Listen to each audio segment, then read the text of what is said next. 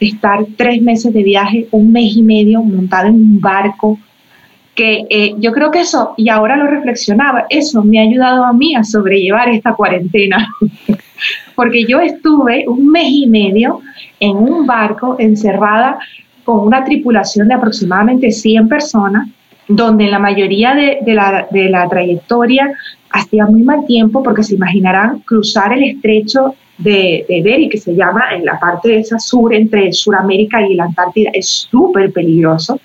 Y mientras estás haciendo esa travesía, no te dejan salir fuera del barco.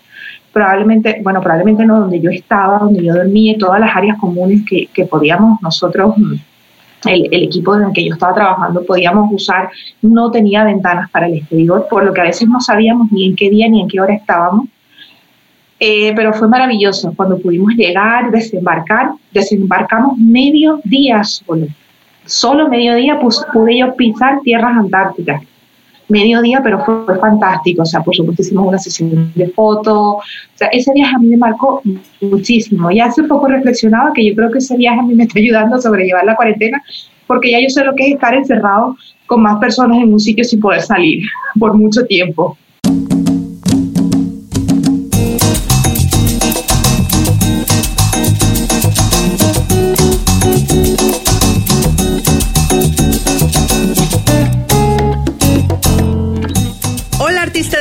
Comunicación, bienvenida a un episodio de Comunicarte. Estoy grabando desde Playa Miramar, México. La vida es un escenario y nosotros somos los artistas para comunicarlo. Esto es Comunicarte, un espacio de charlas acerca del arte de comunicar ideas, experiencias y proyectos que están revolucionando y cambiando vidas. Con ustedes, Palomita Cops pido que tengas una mente, oído y corazón abierto para recibir lo que vamos a crear en este podcast. Bienvenidos. Bienvenida seas a un episodio más de Comunicarte, el podcast. Esta tarde no estoy sola, estoy acompañada con una invitada que para mí es una amiga, es un referente en su trabajo a nivel digital pero no se había dado la fortuna y la oportunidad. Así es que hoy, este día, tenemos episodio con nuestra invitada, Marley Soto, de Mami Científica. Así es que bienvenida seas, Marley. Hola, Palomita, gracias por invitarme. Oye, Marley, fíjate que a los artistas de la comunicación, a la artista grandiosa, yo creo que le viene la curiosidad de quién es Marley Soto, en el escenario de la vida. ¿Cómo es que llegó al mundo? ¿De dónde viene? ¿Qué ah, ¿De dónde viene? Vamos a comenzar, vamos a partir de ahí. Bueno, yo soy venezolana, pero llevo nueve años ya viviendo en España. Eh, los, que, los que han visto mi perfil por allí, los que no, les invito a que lo vayan a ver. Eh, verán que tengo puesto que soy científica de formación y emprendedora de corazón porque esa soy yo, tal cual. Tengo mm, más de 15 años de formación y carrera científica, eh, pero siempre he tenido esa venita emprendedora y hace ya dos años, un poco más de dos años que estoy metida de cabeza en lo que es el emprendimiento y además cambié totalmente. Eh, bueno, lo que es mi formación y, y mi vocación hacia lo que es el marketing digital, el comercio electrónico y las redes sociales. Así, que ahorita nos estabas platicando acerca de que tú tienes tiempo y carrera científica. ¿Puedes platicarnos más a fondo? ¿Puedes platicar para la, para la chica que te va a escuchar? ¿Cuál es esa formación? ¿Cómo empezó y qué estudiaste y qué fuiste haciendo? Sí, claro, mira, uh, cuando me tocó decidir qué quería estudiar, yo tenía tenía varias opciones ¿no? en mi cabeza. Con 16, 17 años todavía no tenía muy claro qué, qué, quería, pero me gustaba mucho el tema de las computadoras y los ordenadores, de la informática, la tecnología, cosas que en aquel entonces, no voy a decir cuántos años, no mentira, sí lo puedo decir, alrededor del año 96, 97, eh, por lo menos en mi país, todo era una novedad, o sea, tener una computadora en casa era un lujo ¿no? Tener internet era más lujo todavía. Entonces, pero a mí esas cosas me llamaron la atención desde un principio. Yo Entonces, mm, entre mis opciones estaba o informática, o ingeniería de la computación, ingeniería de sistemas, algo que tuviese que ver con las computadoras y con el mundo de la informática. Sin embargo, por cosas de la vida, cuando estaba haciendo en, en, Venezuela se hace después de la secundaria dos años de bachiller, no sé si en México es igual. Em, pero bueno, cuando haces el segundo año de bachiller, que es cuando tienes que decidir realmente qué, eh, qué quieres estudiar en la universidad y solo puedes poner tres opciones, no puedes poner más. Eh, yo um, se me dio la, digo, la oportunidad, o sí, me tocó eh, participar en, en unas olimpiadas que hacían en mi país un instituto que se llamaba Sinamec, que era de ciencias, y ellos hacían olimpiadas de matemáticas, de física y de química. Yo participaba en todas. Honestamente, la que a mí más me gustaba era la de física. Física me encantaba. Pero fortuitamente, en la que me quedé, porque esas olimpiadas, obviamente como cualquier olimpiada, digamos, tiene como varias fases para tú clasificar, yo me clasifiqué la de química yo ni, ni yo ni mi profesor se lo creían. Entonces yo, uh, bueno, pasé una fase, pasé la segunda fase, pasé a la última fase, que ya la última fase era práctica, y ya yo veía eh, que estaba compitiendo con los mejores del país, o sea, chavales de mi edad, 16, 17 años, pero que tenían unos estudios eh, pues, mucho más altos que los míos, y yo decía, no, hasta aquí llegué. Pero bueno, estaba satisfecha con eso y resulta que ese año la institución que organizaba las Olimpiadas está cumpliendo 15 años. Y no solamente repartió los premios habituales, sino que repartió más premios. Y entre esos premios estaba, aparte de los tres mejores a nivel nacional en cada categoría, como que los que quedaban después de esos tres, el que quedó mejor en cada región del país. Y yo quedé como la mejor en la región de mi país, en mi categoría. Y me gané una beca para ir a la universidad me gané el cupo y, la beca, porque el cupo no era fácil de conseguir en la universidad, aunque fuera la universidad pública. Y, y yo tenía la opción de estudiar química o geoquímica, que era una carrera súper nueva que acababan de, crear en, mi país, que es como una mezcla entre la geología y la química. Y yo dije, eso es lo que yo quiero, porque a mí otra de las cosas que siempre me han llamado la atención ha sido el área de ciencias de la Tierra, todo lo que tenía que ver con la naturaleza, ¿no? Y yo dije, la química sola, no, porque yo sentía que se me daba fatal. Y yo dije, bueno, geoquímica me sonaba como un balance, un equilibrio, y dije, bueno, esto es lo que yo quiero, ¿no? Y me dieron el cupo y me dieron la, la oportunidad de, de, entrar a estudiar. Y al principio tenía como un poco de duda porque como yo había dicho hace, hace un poquito, yo quería estudiar eh, algo que tuviese que ver con la informática, con las computadoras. Pero Después que yo entré en la carrera, me enamoré, me enamoré perdidamente de, la geoquímica y de todo lo que había ahí dentro. Eh, terminé mi carrera a los seis años, ¿vale? Fui de la segunda promoción, segunda o tercera promoción de geoquímica de mi país. Pero como digo yo, eh, y lo comentaba hace poco eh, en un directo que hice por Instagram, yo siempre he sido, no voy a decir que la oveja negra, pero siempre eh, le he dado como otra perspectiva a las cosas, ¿no? Y he llevado un poco la contraria de lo que me dicen los demás. La química en Venezuela cuando se diseñó, cuando se creó esa carrera universitaria, estaba enfocada para el área del petróleo. Como todos sabemos, Venezuela es un país rico en petróleo y vive del petróleo. Y para eso está enfocada la carrera geoquímica. Y todo el que estudiaba geoquímica o hacía una especialidad en geoquímica era porque iba a trabajar en el área petrolera. De hecho, yo hice mis pasantías en el área petrolera, pero no con el petróleo, yo trabajaba con el agua asociada al petróleo. O sea, yo, ya yo empecé a llevar la contraria. Cuando terminé la carrera, yo tenía que hacer un trabajo final, hice un, un trabajo final que no tenía nada que ver con petróleo, me fui con agua subterránea y cuando terminé de, que ya tenía el título en la mano y dije, bueno, ¿y ahora qué hago? ¿Qué, qué hago? ¿no? Eh, yo tenía un tío que había eh, sido profesor de biología marina y me llevó a conocer el Instituto de Oceanografía de Venezuela. Me di una vuelta y dije, esto es lo que yo voy a hacer, ciencias marinas. Todo el mundo me decía, no, estás loca, si tú haces geoquímica tienes que irte para la industria petrolera. Y yo dije, no, no estoy loca, la geoquímica se puede aplicar al área de ciencias marinas. Y esto a mí me gusta, me gusta el mar, estaba en la ciudad donde yo había nacido, eh, me daba la oportunidad de volver a mi casa y dije, esto es lo que voy a hacer. Me postulé para otra beca que gracias a Dios también gané y me fui a hacer un posgrado en oceanografía química. Y ahí en esa universidad, haciendo el, máster, eh, me dieron trabajo como profesor investigador. Entonces yo apoyaba en todas las clases del posgrado y aparte participaba en los proyectos de investigación del Instituto de Oceanografía de Venezuela. Ahí estuve desde el 2004 hasta el 2010 en ese interín. Terminé mi carrera, bueno, terminé mi máster. Eh, fui profesora investigadora durante cuatro años. Participé en, varios proyectos oceanográficos, pero el que, digamos que, si tengo que mencionar uno que fue el que más me marcó, fue el que me permitió hacer un viaje que yo en mi vida no hubiese podido imaginar que iba a hacer.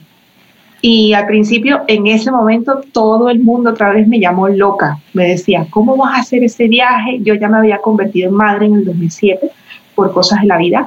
Me convertí en madre soltera y en el 2009 se me dio esta oportunidad. Mi hija tenía un año y medio y todo el mundo me decía, ¿cómo te vas a ir? Tres meses vas a dejar a tu hija, te vas a ir al fin del mundo. y yo creo que fue esa vena emprendedora que ya yo tenía dentro desde hace tiempo dije, ¿por qué no me voy a ir? ¿Cuándo? O sea, si yo digo que no, ¿cuándo me van a dar esta oportunidad? Esa es otra cosa que yo siempre he tenido también. Yo siempre he sido bastante arriesgada, porque soy de las que piensa que más pierde que no se arriesga, porque siempre se va a quedar con la duda de lo que pudo pasar, ¿no? Y me acuerdo que lo consulté con mi mamá y, y me dijo, vete, yo me quedo con la niña. Por supuesto que tenía el corazón súper arrugadito, súper chiquitito de pensar que yo iba a dejar a mi hija de un año y medio, tres meses pero me fui, me fui, fue el mejor viaje de mi vida y me fui literalmente al fin del mundo, porque me fui a la Antártida, a un sitio donde muy pocas personas tienen la oportunidad de ir. Em, y fue fantástico, o sea, conocí muchísima gente espectacular, aprendí mucho a nivel profesional, pero yo creo que el viaje me dejó mucha más enseñanza a nivel personal, como mamá, como persona, como ser humano, ¿no? Estar tres meses de viaje, un mes y medio montado en un barco, que eh, yo creo que eso, y ahora lo reflexionaba, eso me ha ayudado a mí a sobrellevar esta cuarentena, porque yo estuve un mes y medio en un barco encerrada con una tripulación de aproximadamente 100 personas, donde la mayoría de, la, de la trayectoria hacía muy mal tiempo, porque se imaginarán cruzar el estrecho de, de que se llama en la parte de esa sur, entre Sudamérica y la Antártida, es súper peligroso. Y mientras estás haciendo esa travesía, no te dejan salir fuera del barco. Probablemente, bueno, probablemente no donde yo estaba, donde yo dormía, todas las áreas comunes que, podíamos nosotros el, el, equipo en el que yo estaba trabajando podíamos usar, no tenía ventanas para el exterior, por lo que a veces no sabíamos ni en qué día ni en qué hora estábamos.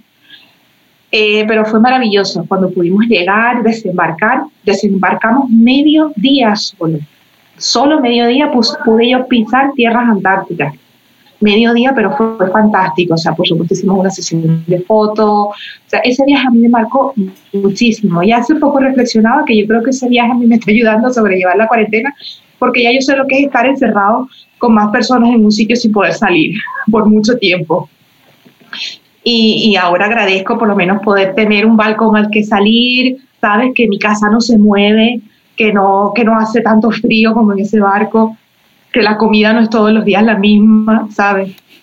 Y bueno, después de esa aventura, eh, otra vez me volvieron a llamar loca, eh, porque yo decidí que mi tiempo en la universidad se había acabado. Empezaron a pasar muchas cosas eh, yo no, estaba, no me sentía a gusto, no, no me sentía bien ahí donde estaba y empecé a pensar en un mejor futuro para mí para mi hija. Y empecé una búsqueda de actividad de trabajo, de, de, oportunidades. En mí estaba siempre esa cosquillita de salir de mi país. Ya yo había hecho muchos viajes fuera de Venezuela, pero todos en, en Latinoamérica, ¿no? Yo he estado en Panamá, en Cuba, en Argentina, estuve en Uruguay, pero todos esos viajes han sido por temas de trabajo, asistí a cursos, a congresos científicos. Nunca había viajado a Europa ni nunca he estado en Estados Unidos. Y empecé a buscar oportunidades, ¿no? Eh, conseguí eh, un, un proyecto aquí en España que me encantaba, el proyecto, contacté con los coordinadores del proyecto, les encantó mi perfil y me dijeron, hay una beca, postúlate.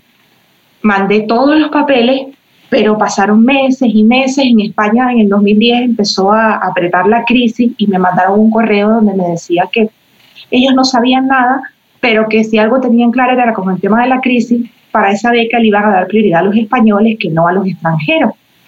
Entonces yo en ese momento digamos que la di por perdida la beca, ¿no? Eso fue a, principios del 2010. Yo seguí con mi búsqueda de actividad de trabajo y me salió una oportunidad muy buena de trabajo en una consultora ambiental. Yo dejé la universidad.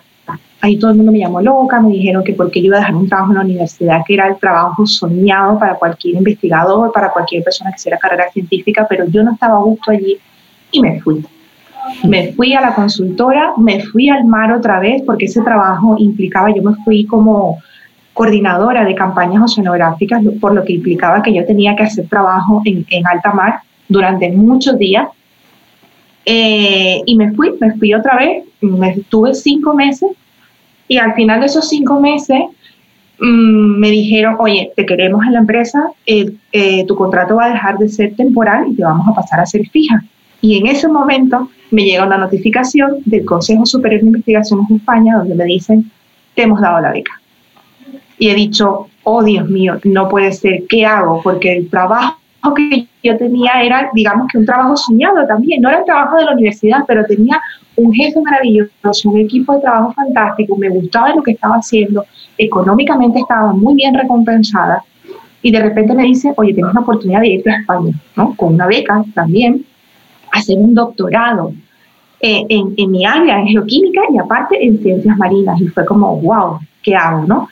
Lo hablé con mi jefe y mi jefe me dijo, vete, coge a tu hija y vete. Y eso fue lo que hice. En menos de dos meses me lancé de cabeza al consulado, hice todos los papeles y me vine directo a un país donde no conocía a nadie, donde no tenía a nadie, porque aparte yo llegué aquí a Mallorca, que es donde vivo, donde yo tengo familia en otras partes de España, yo tenía ya un hermano viviendo aquí en España, pero no aquí en Mallorca. Entonces, mm, ahí me volvieron a decir, estás loca con una niña de tres años, ¿cómo te vas a ir sola? Además, cuando empecé a averiguar un poco, eh, a dónde venía, me venía una isla en, medio del Mediterráneo, o sea, no iba a España, a Madrid o a Barcelona, que es lo que la gente normalmente conoce, ¿no? Galicia, Andalucía, no, no, no. Yo me iba a una isla en medio del Mediterráneo donde hablan otro idioma aparte del castellano, porque aquí se habla el catalán, o, digamos el mallorquín, como le, dicen ellos aquí, que es su, su forma de llamar el catalán, su dialecto, digamos. Y dije, no importa, me voy, o sea, es una oportunidad que, y lo pensé igual que en el 2009 cuando me fui a la Antártida, dije, ¿cuándo me van a dar a mí esta oportunidad otra vez? Si yo digo que no ahora, ¿cuándo me la van a volver a dar? Y me vine.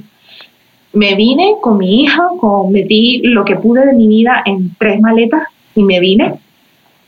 Y llegué, estuve una semana de locos haciendo papeleos para que nos dieran todo lo que era la residencia, para apuntar a mi hija al colegio. Llegamos en diciembre, me acuerdo, y bueno, mi hija no tuvo la oportunidad de empezar el colegio hasta enero.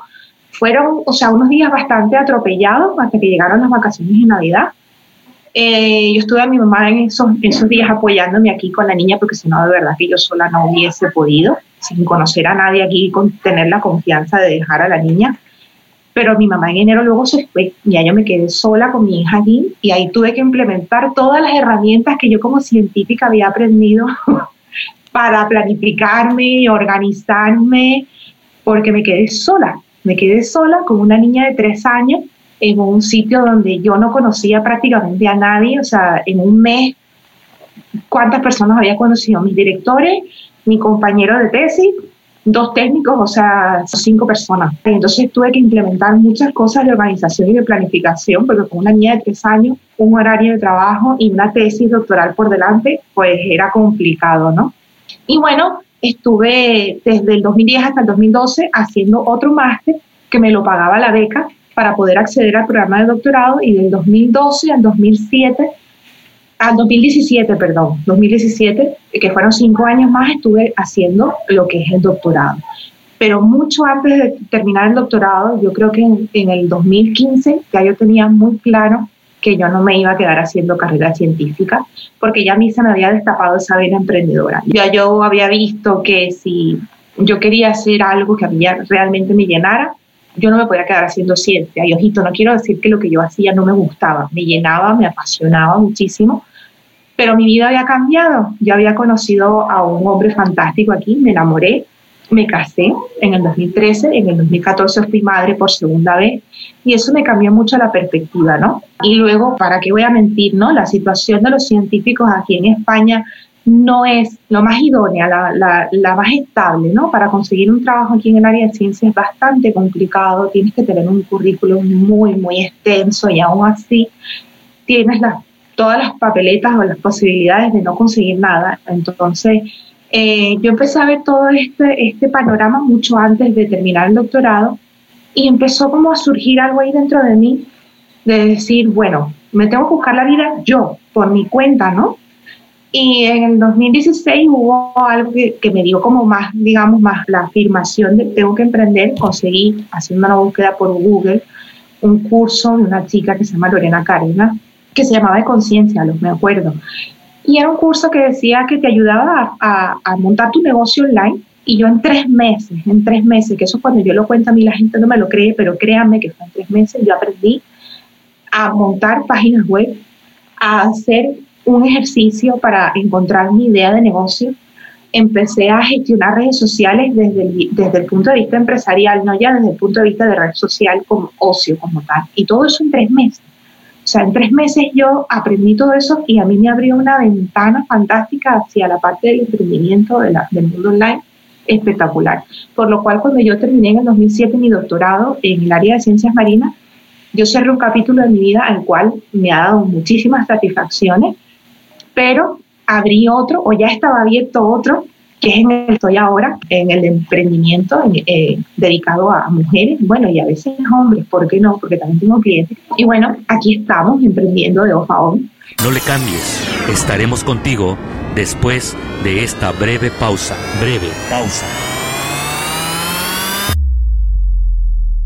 ¿Te gustaría cumplir los sueños en tu proyecto, pero no sabes cómo? ¿Necesitas tener dirección y enfoque en ello? La comunicación y el arte están ligadas desde siempre. Para ser artista hay que expresarse adecuadamente y para comunicar algo requiere sentirte como un artista y transmitir las emociones de tu proyecto. En Comunicarte Group trabajamos para que puedas mejorar y disfrutar la comunicación en diferentes formas, escritas y sonoras. ¿Qué esperas? ¿Te ayudamos? Estamos de regreso en Comunicarte Podcast. Comunicarte Podcast. Comunicarte Podcast. Desde que estabas en Venezuela hasta que llegaste a España, todo este proceso, pero ahora estás en embarcada en un nuevo proyecto y que es de off a on. Mira, emprendiendo de off a on surge de otro proyecto que era el que yo tenía inicialmente cuando hice ese curso que comentaba hace poco, eh, que comenzó llamándose simplemente Mami Científica porque eso es lo que soy yo. Yo soy mamá y soy científica, ¿no? Y yo tenía un proyecto que estaba enfocado a ayudar a mujeres, a mujeres científicas, ¿no? Que, que como yo, pues a lo mejor eran migrantes, se encontraban solas en otro país, con hijos, haciendo doctorados, postdoctorados, trabajo de ciencia. Pero en ese transcurso yo conseguí un grupo de emprendedoras gestionado por una ONG que te ayudaban, te acompañaban a darle forma a tu idea de negocio, te asesoraban. Y mientras yo estuve dentro de ese grupo, eh, intentando darle forma a mi idea, resulta que yo estaba haciendo otra cosa y no me había dado cuenta. Y la coordinadora del grupo me dice un día, madre, mira, ven acá, a mí me gusta tu idea de negocio, yo la entiendo, lo que es mami científica, tú quieres ayudar a mujeres que son como tú, que son científicas, que éramos aproximadamente ocho mujeres. Y yo puedo decir que a lo mejor de las ocho a seis había ayudado a saber, por ejemplo, comprar el dominio para su página web, el hosting, el servidor para la página web, eh, cómo diseñar su página o cómo pagarle a alguien para que le diseñara su página a montar su tienda online en plataformas de venta tipo Amazon, Handmade o cosas parecidas, eh, o a decidir a montarse su propia plataforma. A otra le había enseñado a abrirse sus redes sociales, pero de empresa, de, negocio. Eh, y así le había dado a todas como un tip o un empujón, cada una para su negocio, pero yo las había estado empujando hacia el mundo digital porque yo había estado formando todo ese tiempo porque yo quería que mi negocio fuera un negocio online, fuera un negocio digital, porque yo quería conciliación, yo quería poder estar con mis hijos, yo quería poder trabajar desde casa o desde cualquier sitio. Y yo me había estado formando en marketing digital, eh, eh, o sea, a partir de ese primer curso que yo hice de tres meses, que se me abrió como aquella ventana hacia el mundo digital, yo empecé a formarme de forma autodidacta y autónoma con un montón de cursos eh, online. Y yo fui ayudando a mi compañera. Y me dijo, tú no te has planteado eso como un servicio alternativo, me dijo, porque es que a todas las has ayudado. Y eso hizo un clic en mí. Y, y, yo pasé toda esta noche ideando, ideando y con papel y lápiz, porque yo soy mucho de papel y lápiz, escribiendo cosas. Y en menos de una semana yo tenía un esquema y una infografía y un elevator pitch de lo que yo quería que fuera Mami Científica de ese día en adelante. Y el proyecto era Emprendiendo de Off a On y va a ayudar a mujeres emprendedoras que ya tienen sus negocios, digamos, establecidos de, de forma tradicional, de forma offline, ayudarlas, empoderarlas y quitarles el miedo y poder entrar y dar esos primeros pasos en el mundo digital. O sea, yo les doy a ellas el acompañamiento necesario, la información necesaria para que ellas tengan la confianza necesaria de dar esos primeros pasos y de hacerlos ellas solas o de poder decidir delegar, pero delegar con confianza, no delegar a ciegas. No decir, ay, voy a pagar un community manager y que se encargue, voy a pagar un diseñador web y que se encargue, o no, sino que ellas sepan que tienen que estar detrás de su negocio. He descubierto a lo largo de estos dos años, dos años y medio que llevo ya con este proyecto, que no solamente les doy información para, digamos, para entrar al mundo digital, sino una información que las ayuda a ellas a potenciar el negocio que ya tenían, porque las hago revisar sus modelos de negocio, las hago revisar herramientas que a lo mejor ni siquiera se habían planteado hacer, como el DAFO, por ejemplo, que son debilidades, amenazas, fortalezas y oportunidades del entorno. O sea, muchas cosas que no se habían planteado antes. Y aunque tienen un negocio que funcionaba perfectamente bien de forma online, ¿vale? Ellas no se habían planteado hacer eso, un modelo de negocio para pivotar, por ejemplo, y adaptarse ahora mismo en esta situación que estamos en cuarentena que, que un negocio tradicional a, lo mejor ha tenido que cerrar sus puertas, pues a lo mejor estas mujeres que no han revisado o no han hecho directamente su modelo de negocio no lo pueden pivotar, no saben cómo pivotarlo porque no habían revisado estas cosas que para mí son, son básicas ¿no? a la hora de, sacar adelante un negocio. ¿Qué es pivotear? Pivotar es, es, cambiar, es adaptarte a la situación, al entorno, ¿no? Eh, eso es pivotar. Si buscas eh, la palabra, de hecho, la puedes identificar con, con, un barco. El barco pivotea. Cuando va con las olas, se mueve con las olas, ¿no? Eso es pivotar. El barco se adapta a la corriente, a las olas. Entonces, eso es lo que debemos hacer con, con los negocios, porque las cosas no son estáticas. El mundo gira todos los días y, y nosotros vamos cambiando. O sea, no solamente nuestro entorno, sino nosotros mismos como personas vamos cambiando. Y aunque no lo veamos así, nuestro negocio depende de nosotros. Si nosotros cambiamos, pues nuestro negocio probablemente también tenga que cambiar en algún momento. Y, y, bueno, yo me he dado cuenta de eso. No es solamente darles a ellas herramientas para que puedan entrar al mundo digital, sino para que potencien su negocio en líneas generales, independientemente de si está en digital o no está en digital. Y de que sepan de que son dos ámbitos complementarios. Su negocio en digital no tiene por qué ser diferente de su negocio de forma tradicional sino que más bien el uno se apoya al otro y se potencian entre los dos. Así es. Es que al final es un solo negocio en dos ámbitos diferentes. Ahorita que estamos hablando de negocios, negocios y comunicación, en este caso digital o no digital, ¿tienen algo en común? ¿Son complementarios? Muchísimo, para mí tiene muchísimo en común. O sea, si tú no, no sabes comunicar, si tú no tienes una buena comunicación, no vendes. Yo creo que es así de sencillo. O sea, y de hecho es una cosa que, que bueno, yo a ti, artista de la comunicación, te he pedido ayuda, porque aunque yo tengo mi negocio en marcha hace mucho tiempo, eh, yo reconozco de que tengo que mejorar muchísimo mi, el tema de mi, de mi, comunicación, ¿no? Eh, pero yo creo que es súper importante, o sea, que tú sepas cómo expresarte, cómo comunicar, cómo hacer que la otra persona entienda y sienta. Marley, la misión de tu proyecto como mujer, como ser humano, está involucrada en todo lo que haces. sí, sí que está involucrada. Gran parte de mi, de mi misión, de mi, de mi propósito como en la vida, como persona, ¿no? Y este es un ejercicio que yo he hecho ya tres veces. Yo, yo descubrí una forma de hacer un ejercicio para encontrar, eh, definir mi propósito en la vida.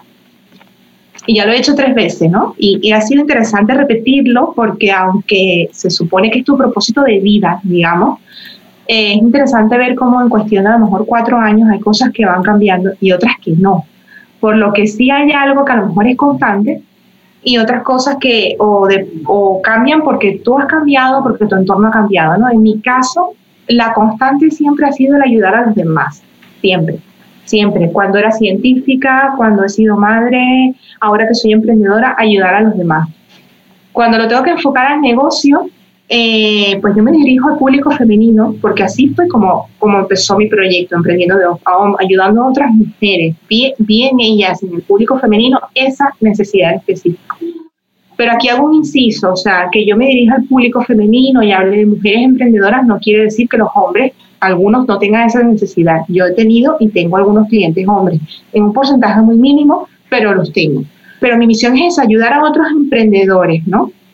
Entonces, está allí implícito. Como madre, también, porque yo creo que como emprendedora y luchando por, por mi sueño, luchando por lo que quiero, les estoy enseñando a mi hijo a que, a que sí se puede, sí se puede hacer lo que quieres, sí se puede, si le pones empeño, si le pones trabajo, si le echas horas, si te organizas, si te planificas.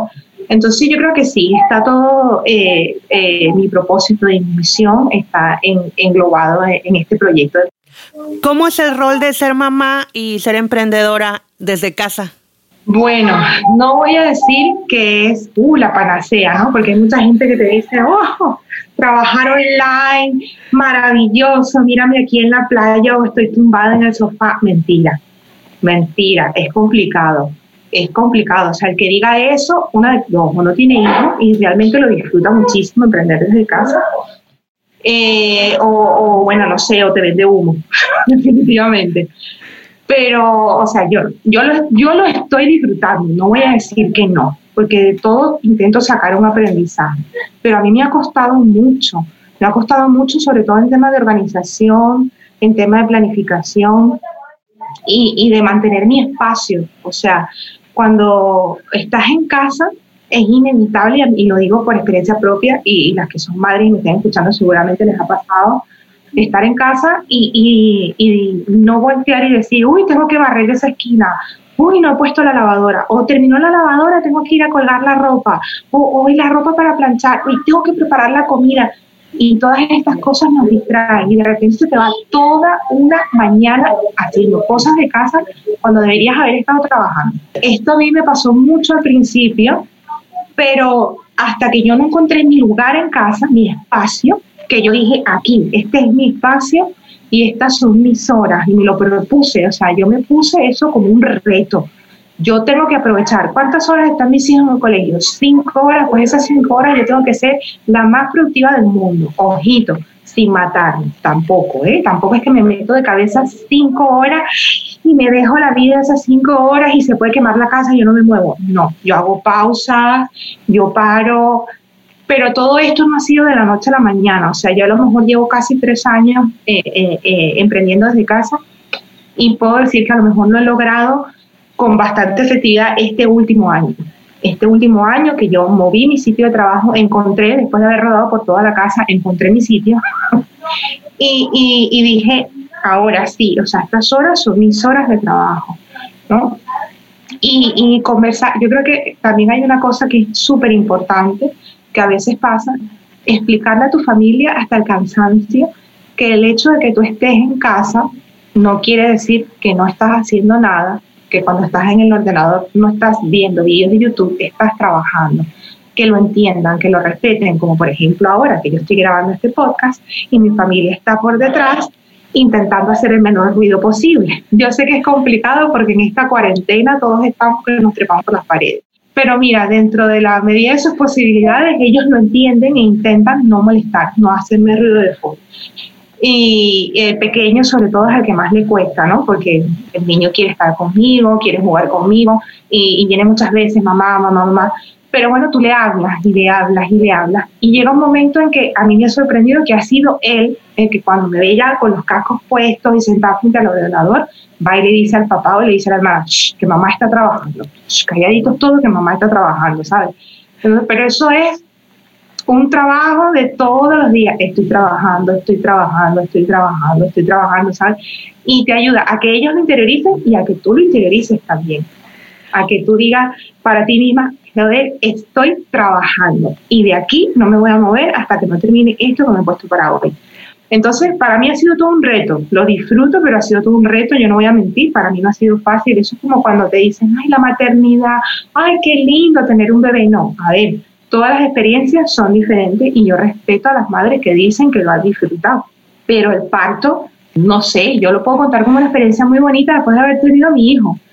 Pero yo sufrí, yo sufrí mucho dolor en el parto y con mi hija tuve una cesárea y también sufrí mucho. Entonces, no sé, sí, que, que, luego ves al bebé y se te olvida todo lo que viviste, sí, porque bueno, tenemos que ser, las mujeres estamos diseñadas para eso, gracias a Dios, porque si no, no tuviésemos más de un hijo o no tuviésemos ninguno.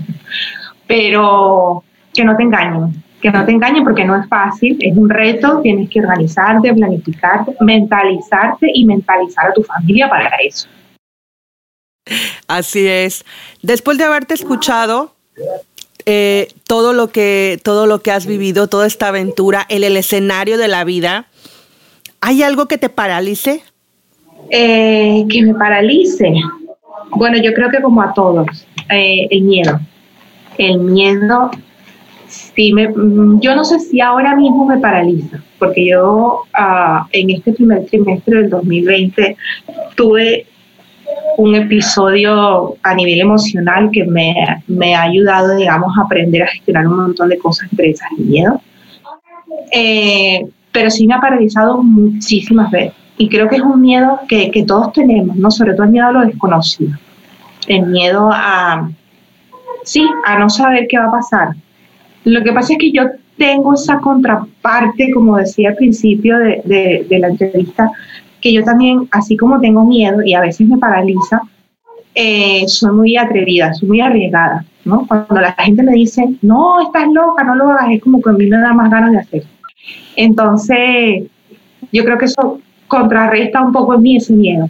Quizás ahora mismo, después que soy mamá, tengo más miedo de las consecuencias que puedan tener mis actos o los actos de los demás para con mis hijos, que no de lo que me pueda pasar a mí. Yo no sé si, si tú sientes lo mismo, pero yo sí he notado ese cambio en mí como mamá. Si hay algo que a lo mejor a mí me paraliza, es pensar en mis hijos, en la consecuencia que va a tener lo que sea que, que vaya a pasar o lo que esté pasando en mis hijos. Pero intento darle la vuelta a la tortilla y usarlo también como un propulsor, ¿no? Como decía yo antes, si yo lucho por esto y lo logro, yo les estoy enseñando a ellos que, que sí se puede. Entonces, pero yo creo que sí, si hay algo que me paraliza es miedo de algo que le pueda pasar a ellos. Ok. En este podcast siempre les preguntamos a las invitadas si pudieran darnos un consejo que ayude en el negocio o el proyecto que tenemos las artistas de la comunicación que escuchamos este podcast. Conforme a tu experiencia como emprendedora de Emprendiendo Faón, ¿pudieras darnos algún consejo? Mira, tres tips, digamos, ¿no? Eh, que, que, yo creo que son básicos. Eh, no digo que esto le sirva a todo el mundo, ¿ok? Hablo desde mi experiencia y de las experiencias de las clientes que yo he tenido. Realizar el DAF, que mucha gente a veces no sabe ni siquiera lo que es, eh, debilidades, amenazas, fortalezas y oportunidades, es un ejercicio que te va a ayudar a ponerte en situación con tu negocio cuáles son las cosas que, que ya tienes internas en tu negocio, positivas, cuáles son esas cosas, no voy a decir negativas, porque no creo que sean negativas, sino que tienes que mejorar a nivel interno de tu negocio. Y luego un análisis externo, que es donde vienen las fortalezas y las oportunidades, que es ver en tu entorno qué es lo que te puede estar favoreciendo y qué es lo que te puede, desde cierta manera, desfavorecer. Este análisis yo creo que es importante porque sobre todo en cuanto a lo que es las cosas que debemos mejorar y las cosas que nos pueden desfavorecer en, en el entorno, la gente a veces no lo piensa, pero lo puedes tomar como una estrategia para mejorar tu negocio en general. O sea, es como darle la vuelta a la tortilla y tomar esos aspectos que no son tan positivos y, y darles ese empuje positivo. Después que tú hagas eso, entonces te sientas y haces el modelo de negocio, el, el, Business Canvas Model, que a lo mejor es lo que la mayoría de la gente conoce, el modelo Canvas. Son, mm, creo que si mal no recuerdo, son nueve pasos. Las dos casillas de abajo, que son la parte de ingresos y, y, y gastos, no voy a decir que no es importante, es importante porque obviamente si montamos un negocio, un emprendimiento, nosotras queremos ser remuneradas económicamente con ese proyecto porque estamos invirtiendo tiempo y conocimiento y entregando cosas de valor a nuestros clientes. Pero esa parte no puede ser más importante que el resto del modelo, porque el resto del modelo es lo que realmente te va a hacer mover tu negocio, es lo que realmente va a hacer que tú llegues a tu cliente, que tú sepas lo que le estás entregando, cómo se lo estás entregando. Entonces, para mí ese ejercicio es súper interesante. Y luego, tener un plan de acción. Un plan de acción que es simplemente pues, establecer las tareas que tú necesitas para llegar a tus objetivos, ponerles fecha, ponerles un responsable a esa tarea, eh, hacer una lista de los recursos que tienes y los que necesitas para llevar a cabo esa tarea. Y si esa tarea eh, impide que se lleve a cabo otra tarea después, ¿no? Sí, sí hay otras que dependen de esa. Yo creo que son tres cosas que son súper importantes para aplicar en tu negocio, ¿no? Para que, para que empieces a trabajar y a darle un poco de, de estructura si ya no la tienes. Muchas personas tienen su negocio ya en marcha, pero no se han sentado a hacer este trabajo, entonces a la hora de adaptarse, a la hora de cambiar o a la hora de mejorar o de dar el salto al mundo digital o de ofrecer nuevos servicios, nuevos productos, no saben cómo hacerlo, porque no saben de dónde partir, no saben dónde buscar la información o a quién dirigirse, no saben qué, qué pasos hay que dar. Y en el plan de acción hay algo que yo también recomiendo muchísimo, es no te pongas tareas súper grandes, no, mientras más pequeñita sea la tarea, de hecho yo puedo decir que yo aplico el plan de acción eh, a nivel de tareas diarias. Por ejemplo, para hacer el podcast, por poner un ejemplo, yo me puse, bueno, eh, tal día, a tal hora, voy a grabar el podcast con Palomita. ¿Qué necesito para grabar el podcast? Pues el micrófono, el ordenador, buena conexión a internet, eh, los audífonos, ¿no? Todos los recursos que yo tengo, necesito silencio, me tengo que hablar con mi familia para decirles que me permitan grabar, ¿sabes? Esas cosas son importantes, aunque a veces no las tomamos en cuenta, esas cosas también son importantes. ¿Cuánto tiempo necesito? Una hora, una hora y cuarto, una hora y media, lo que sea necesario lo pongo allí. De esa tarea depende otra. O sea, que después de yo grabar el podcast no hay nada que, me impida. Si yo no grabo el podcast, no hay nada que me impida continuar con el resto de mis tareas. Entonces es como eso, y, y, te ayuda a planificar y ir al día al día. Ir al día. Yo sé que hay gente que son expertos planificadores y se planifican uno y dos años de trabajo. yo los felicito, les doy la enhorabuena. Yo no soy de esas, yo voy de, día a día, como mucho planifico una semana, un mes. A grandes rasgos yo no digo que no se pueda hacer, sí se puede hacer, tienes que ponerte metas a mediano, a largo plazo, porque si no, no avanzas. Pero planificar al detalle, por ejemplo, un mes para mí no tiene mucho sentido, porque nuestra vida puede cambiar. Nosotros hace 20 días no esperábamos estar en cuarentena. Yo hace tres meses no esperaba que me iba a dar el colapso emocional que tuve y que iba a tener que hacer un parón en mi negocio para, para volver a empezar, ¿no? Entonces, tenemos que tener esa flexibilidad, esa, esa, esa resiliencia, esa, esa adaptabilidad para pivotar, para poder cambiar y adaptarnos. Muchísimas gracias por estos consejos que están muy buenos para toda aquella mujer emprendedora que quiere pasar en línea o que ya está en línea y que por alguna cosa, si ella siente que no sabe cómo dar foco, cómo, cómo dar una dirección, yo creo que toda esta charla contigo y estos últimos consejos que diste, que no fue uno, sino tres, muy precisos y muy buenos, le van a servir a esta mujer emprendedora, artista de la comunicación. Te agradezco que hayas estado este día con nosotros en la charla, que hayas tomado tu tiempo, que nos hayas contado tu historia, porque más de una yo creo que vamos a identificarnos con la vida de mami científica y con este proyecto tan lindo que es Emprendiendo de Off Ay, muchísimas gracias a ti por invitarme, de verdad, yo encantada de compartir contigo y, con todas las artistas de la comunicación que estaban escuchando y que van a seguir escuchando este podcast. Yo de verdad súper agradecida. Muy bien, artista de la comunicación, ya escuchaste. Si tú conoces a alguna mujer emprendedora o que quiere emprender, tiene un negocio físico y lo quiere eh, poner el negocio online, lo quiere mandar a redes sociales, a una página web, puedes buscar a Marley en, en sus redes sociales y también, si tú conoces a alguien que necesite escuchar la historia que, está en este episodio, lo puedes mandar por Spotify, por Apple Podcast, por Google Podcast y todas las plataformas digitales donde se encuentra Comunicarte el podcast. Muchas gracias, querida artista de la comunicación, y ya sabes dónde puedes encontrar información de estas hermosas artistas de la comunicación como es Marley Soto de Mami Científica. Hasta luego. Ha gustado la charla? Si es así, no olvides dejar tus comentarios en Apple Podcast o iVoox. Puedes escucharme en esas plataformas, así como Spotify, Google Podcast y YouTube. Si quieres que hablemos de un tema en particular, puedes enviarme un correo a comunicarte.palomitacops.gmail.com o contáctame en mi cuenta de Instagram, arroba palomita-cops. La edición y la música de este podcast está hecha por Pepe Villegas de comunicartegroup.com. Nos escuchamos pronto. Chao, chao.